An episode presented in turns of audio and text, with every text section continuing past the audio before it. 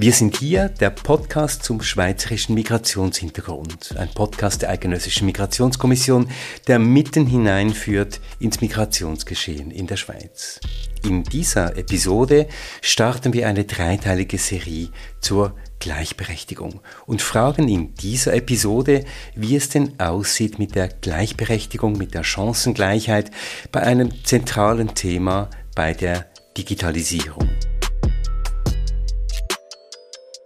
Haben Menschen mit einer Migrationsgeschichte in der Schweiz denselben Zugang zum Internet, zu digitalen Diensten überhaupt?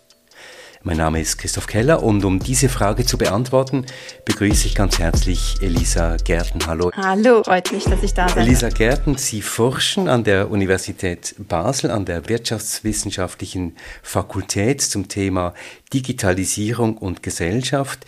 Sie erforschen, wie die Digitalisierung auf die Gesellschaft sich auswirkt und insbesondere wer in den in der Arbeitswelt Zugang hat zu digitalen Diensten, wer eingeschlossen wird und wer ausgeschlossen wird. Jetzt, wie erforscht man so etwas, Elisa Gärten?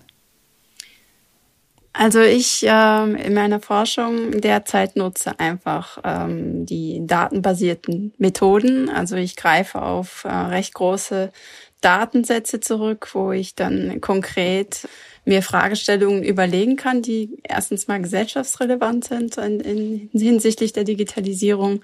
Also meine Favoriten sind eben auch, dass ich ein paar ähm, Ecken beleuchten möchte, die eben noch unklar sind. Und Chancengleichheit oder Chancengerechtigkeit ist definitiv auch ein Fokus von meiner Arbeit. Und hier werte ich die Datensätze in der Hinsicht aus, dass ich eben herausfinden kann, wie die Digitalisierung sich auswirkt auf zum Beispiel neue Arbeitsformen oder eben auch, wie wir in Zukunft arbeiten und wie die äh, Betriebe sich im Laufe der Zeit auch verändern werden, wie sie sich organisieren und strukturieren. Jetzt reden wir ja alle permanent von Digitalisierung in der Arbeitswelt, äh, auch wenn es um politische Teilhabe geht. Es geht natürlich auch täglich um Digitalisierung, weil wir alle diese Devices benutzen, vom Handy über das Tablet zum Computer. Was heißt jetzt aber genau Digitalisierung, Elisa Gärten? Also Digitalisierung ist eigentlich ein recht alter Begriff, kann man fast sagen, ein klassischer Begriff und bedeutet eigentlich nur, dass man zum Beispiel analoge Dokumente oder analoge Dinge in ein digitales Format rüberbringt. Und heute wird eben noch sehr gerne von Digitalisierung gesprochen, obwohl wir eigentlich bereits weit weiter sind als die Digitalisierung. Also unsere Dokumente liegen ja bereits in digitaler Form vor. Also bezieht sich hier Digitalisierung mehr auf die digitale Transformation. Also wie verändern sich ähm, Strukturen, Unternehmen, Arbeitsformen in Hand in Hand mit der Digitalisierung. Und ganz klar, das ist dann eher die digitale Transformation, die hier im Fokus steht.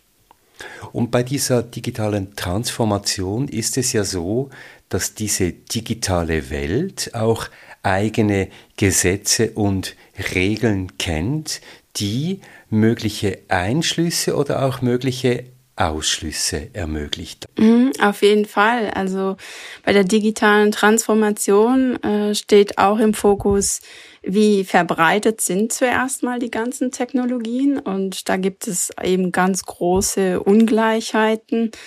Und äh, neben der Verbreitung steht natürlich dann auch die Nutzung im, im, äh, im Vordergrund. Das heißt, ähm, auch wenn wir eine hohe Verbreitung von Technologien ha haben, heißt das noch lange nicht, dass die Technologien ähm, gerecht oder effizient gesellschaftsrelevant genutzt werden. Und ähm, wie natürlich jetzt in aller Munde ist, ist eben das maschinelle Lernen oder die Sammlung und Auswertung von Daten wo man natürlich jetzt schon erkennt, dass es zu Risiken führen kann, auch zu Chancen, aber auch zu Risiken. Und sozusagen ist es sehr wichtig, eben auch über diese Dinge zu sprechen und aufzuklären und definitiv auch zu forschen. Maschinelles Lernen, das heißt, die Maschinen lernen über uns und werten die Daten über uns permanent aus.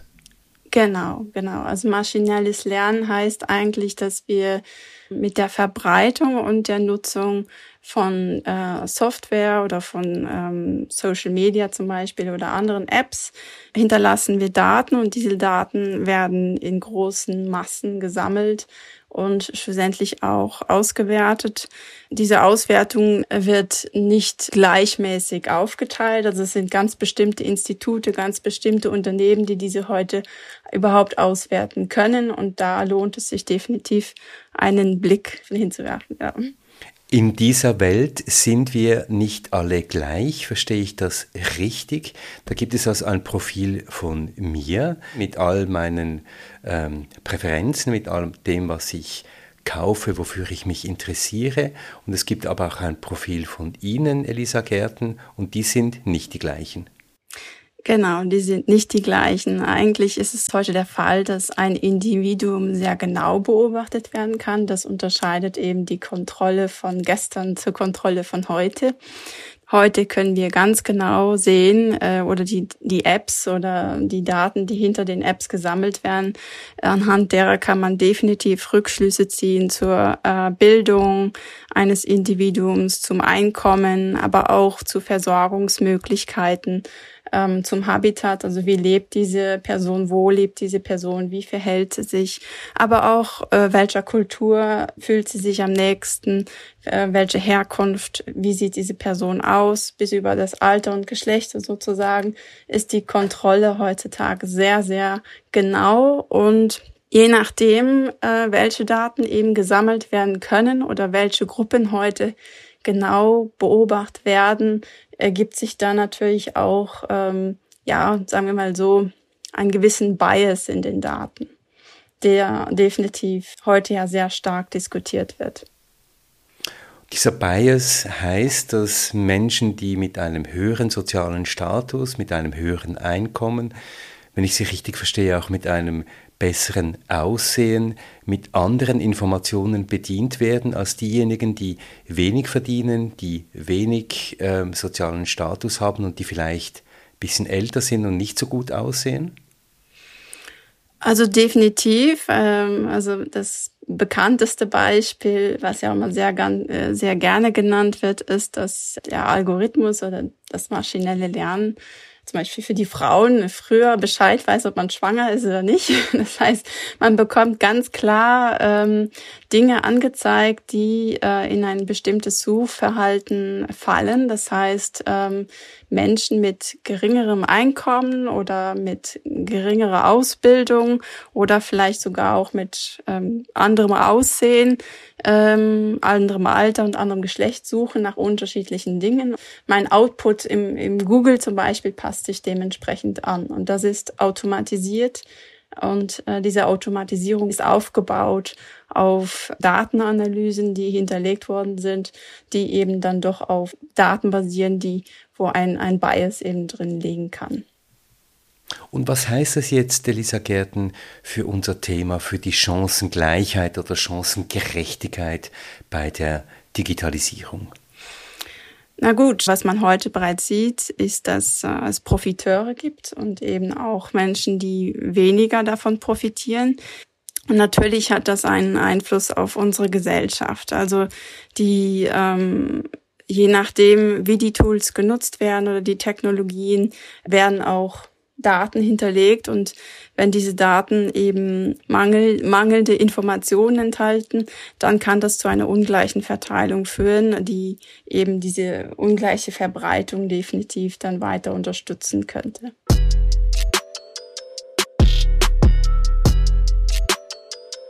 Das haben wir jetzt ja in der Corona-Krise gesehen, dass hier so etwas wie ein Digital Divide sich auftut, nämlich dass ein Teil der Bevölkerung eben von zu Hause hat arbeiten können in diesen digitalen Räumen und ein anderer Teil tatsächlich dann weiterhin an der Kasse in der Fabrik, in den Lieferdiensten hat arbeiten müssen. Also da ist eigentlich die Gesellschaft schon reinmal von ihrer Tätigkeit her gespalten, was den Zugang zu diesem digitalen Raum betrifft. Mhm, definitiv. Und das haben wir jetzt auch sehr, wirklich sehr gut gesehen während der Corona-Pandemie. Aber das heißt jetzt nicht unbedingt, dass vor der Corona-Pandemie jetzt zum Beispiel ein Restaurantbesitzer eher einen geringfügigeren Job hat. Im Gegenteil. Ne? Also es ist ja nur, weil ein Job vielleicht weniger digitalisiert ist als ein anderer, heißt das eben nicht unbedingt, ob das jetzt ein benachteiligter Job ist oder nicht. Aber man erkennt schon, dass eben jetzt in Zeiten, wo digitale Tools plötzlich sehr wichtig wurden und unabdingbar eigentlich wurden, dass eben bestimmte Gruppen in der Hinsicht benachteiligt waren und, und heute noch immer sind. Und ähm, wenn es dann auch sogar um äh, Gruppen geht, die vor der Corona-Pandemie bereits betroffen waren, aufgrund von ähm, zum Beispiel befristeten Arbeitsverträgen, da war natürlich jetzt das Risiko recht groß, äh, dass diese Gruppen jetzt ähm, eben äh, zum Beispiel nicht ins Homeoffice konnten, eher auf dem Feld arbeiten mussten. Und wenn sie dann eben keinen Zugang zu dem digitalen Raum hatten, dann wurde es sehr kritisch. Und sprechen wir vielleicht auch gleich noch über andere sozioökonomische Merkmale, wie zum Beispiel Bildung. Inwiefern korreliert denn generell höhere Bildung auch mit einem besseren Zugang zu digitalen Angeboten und Fähigkeiten? Mhm.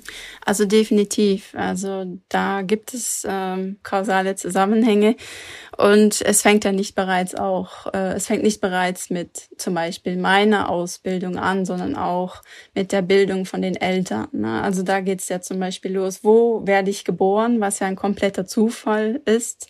Und wenn ich in einer Familie oder in einer Ortschaft, in einer Stadt äh, geboren werde, wo eben der Zugang zu einer Bildung möglich ist, entweder durch die Eltern äh, oder mit Hilfe der Eltern oder eben durch äh, soziale Angebote oder durch Schulen.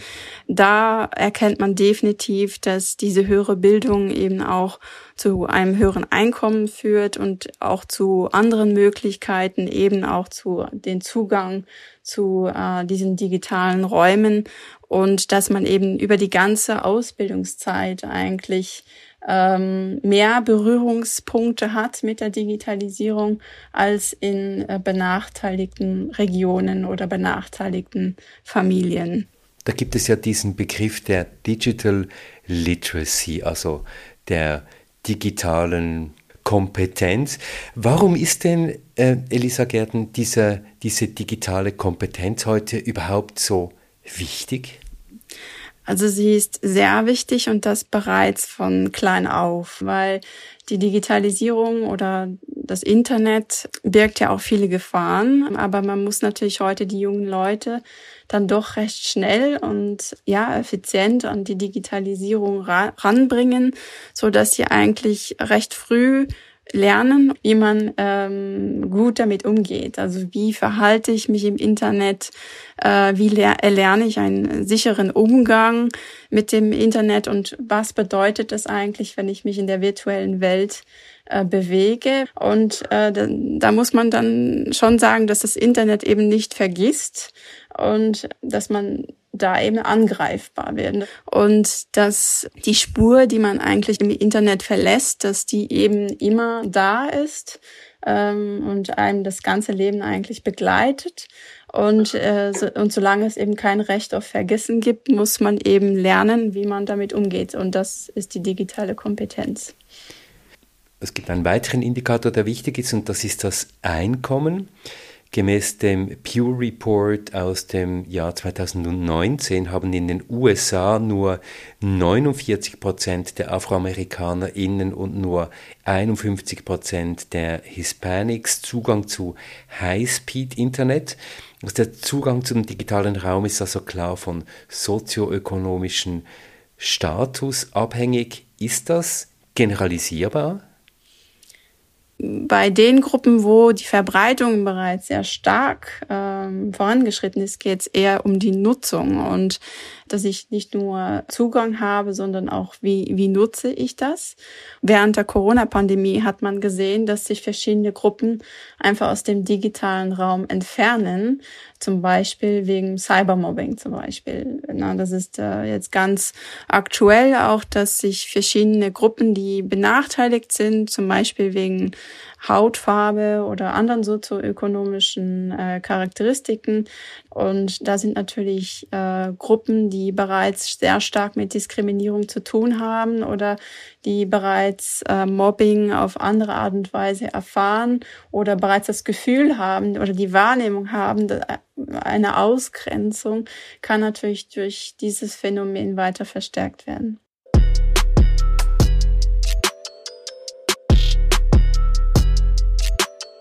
Fassen wir vielleicht kurz zusammen. Also es spielt eine Rolle, in welchem Beruf ich tätig bin, wo ich tätig bin, welche Tätigkeiten ich ausübe.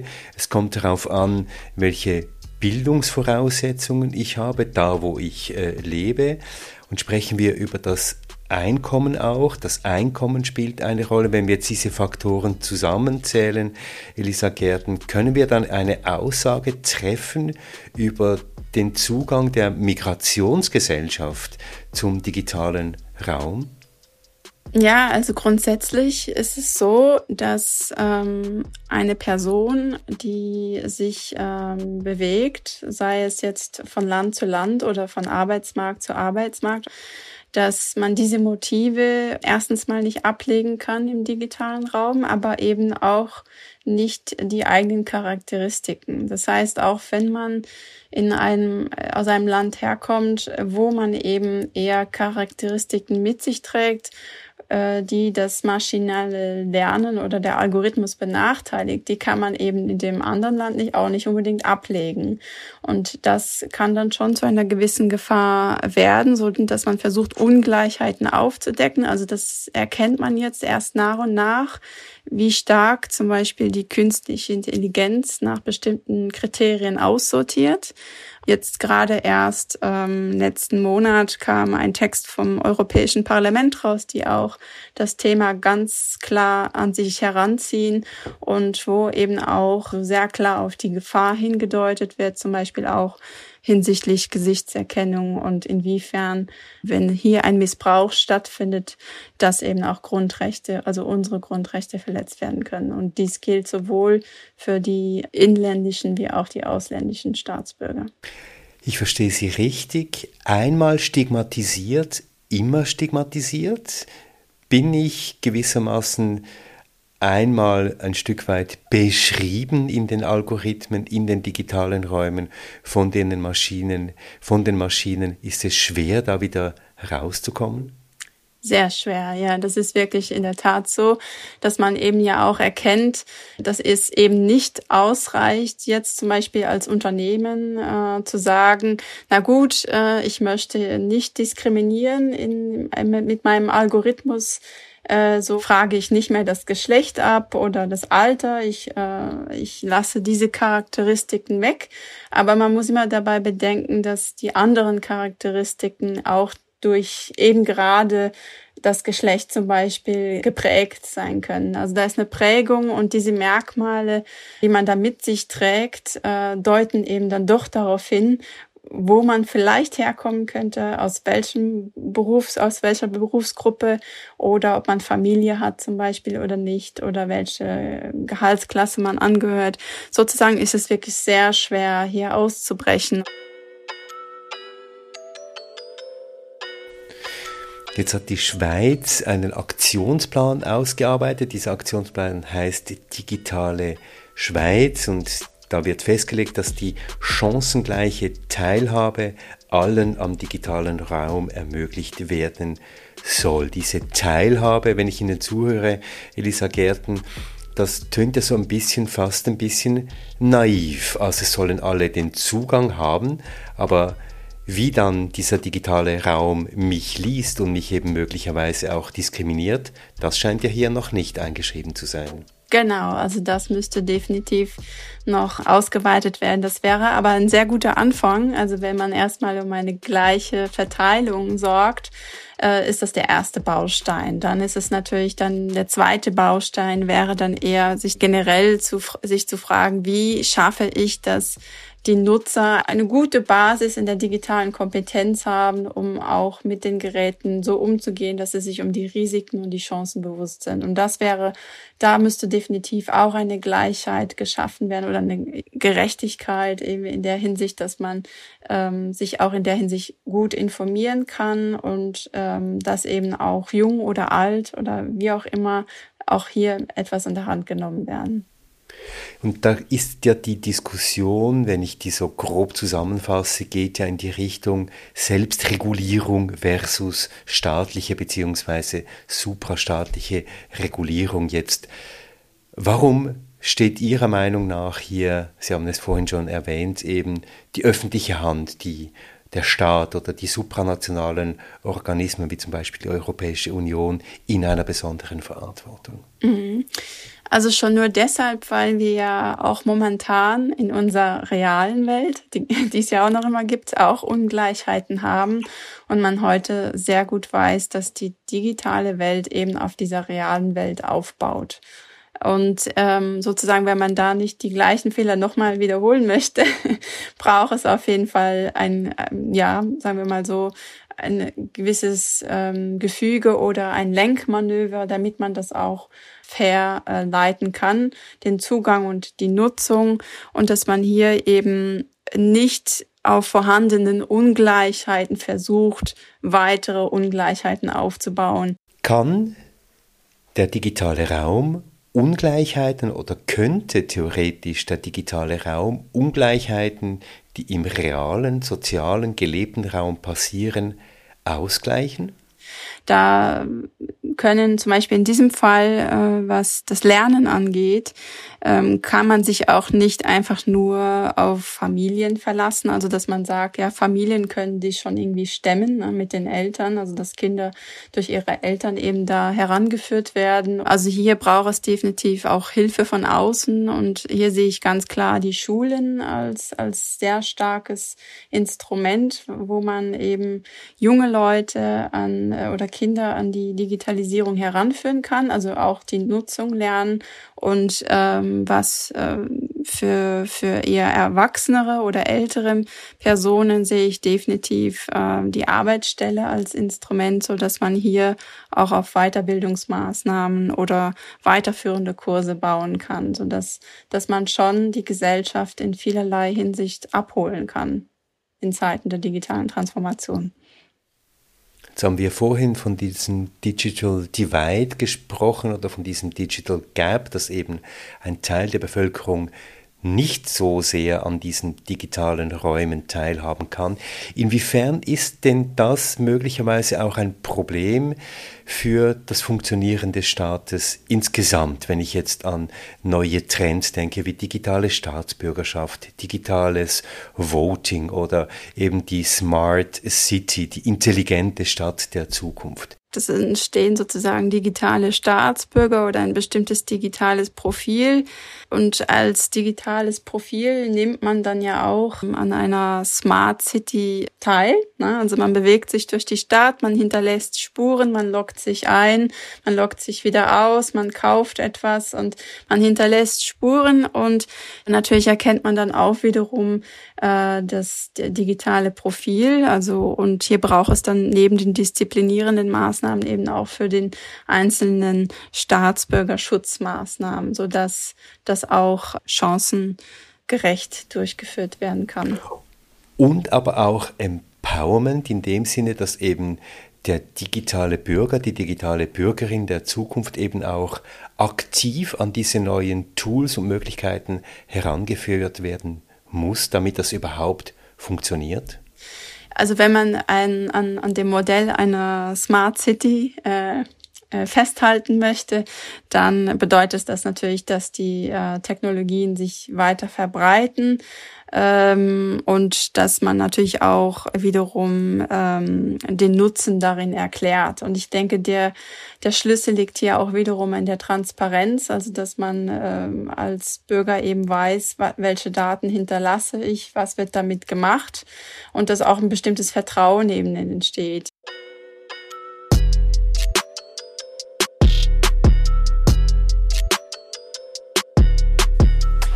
Inwiefern denn sollte dieser Zugang zum digitalen Raum und auch digitale Kompetenz im digitalen Raum sowie Bildung wie Gesundheit, wie Wohnen oder Arbeit als ein Menschenrecht verstanden werden? Das ist eine sehr gute und sehr spannende Frage. Wenn es so kommt, wie es sich jetzt entwickelt, dass ein sehr großer Lebensfokus online stattfindet. Und das kann sowohl die Arbeit sein, als auch die Ausbildung oder dass man sich informiert in den Medien. Also grundsätzlich ein großer Teil des Lebens kann online stattfinden. Und wenn das natürlich weiter in Zukunft ähm, ausgebreitet wird, dann sind äh, nicht nur die Verbreitung der Technologien sehr wichtig, sondern auch die Nutzung. Und dann ist natürlich die Frage, wenn hier eine Ungerechtigkeit und Ungleichheit vorliegt, dass eben bestimmte Menschen keinen Zugang oder wenig Zugang oder wenig äh, die Geräte nutzen, werden sie natürlich aus diesem Teil der Transformation eben ausgeschlossen. Und hier ist natürlich dann auch die Frage, inwiefern man einen bestimmten Kodex entwickelt. Also eine Art Schutz der Schwachen, aber auch eine Art neue Regeln, dass eben alle mehr oder weniger gleich in diesem Raum unterwegs sein können. Genau, also als Schutz gleich unterwegs in dem Raum sein können. Also da bin ich ganz äh, gespannt, äh, wie sich hier die Situation in den nächsten Jahren entwickeln wird, weil das ist noch nicht ganz klar, wie das eigentlich möglich sein sollte.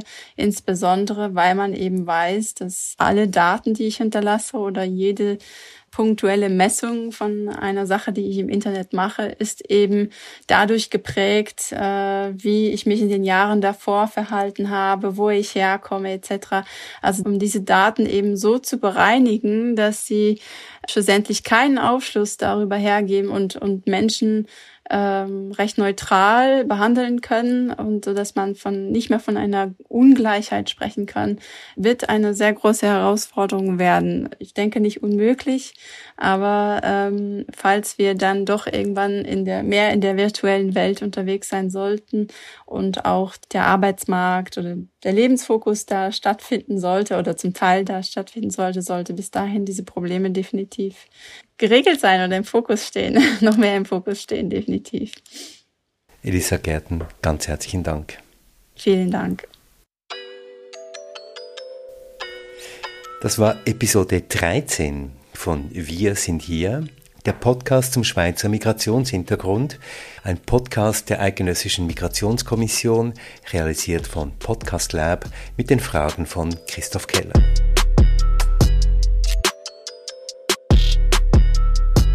Nächstes Mal sprechen wir über Chancengerechtigkeit in der beruflichen Bildung. Wir sind hier ist zu hören auf der Webseite der Eidgenössischen Migrationskommission www.ekm.admin.ch, auf der Website von Podcast Lab, podcastlab.ch und überall, wo es sonst noch gute Podcasts zu hören gibt.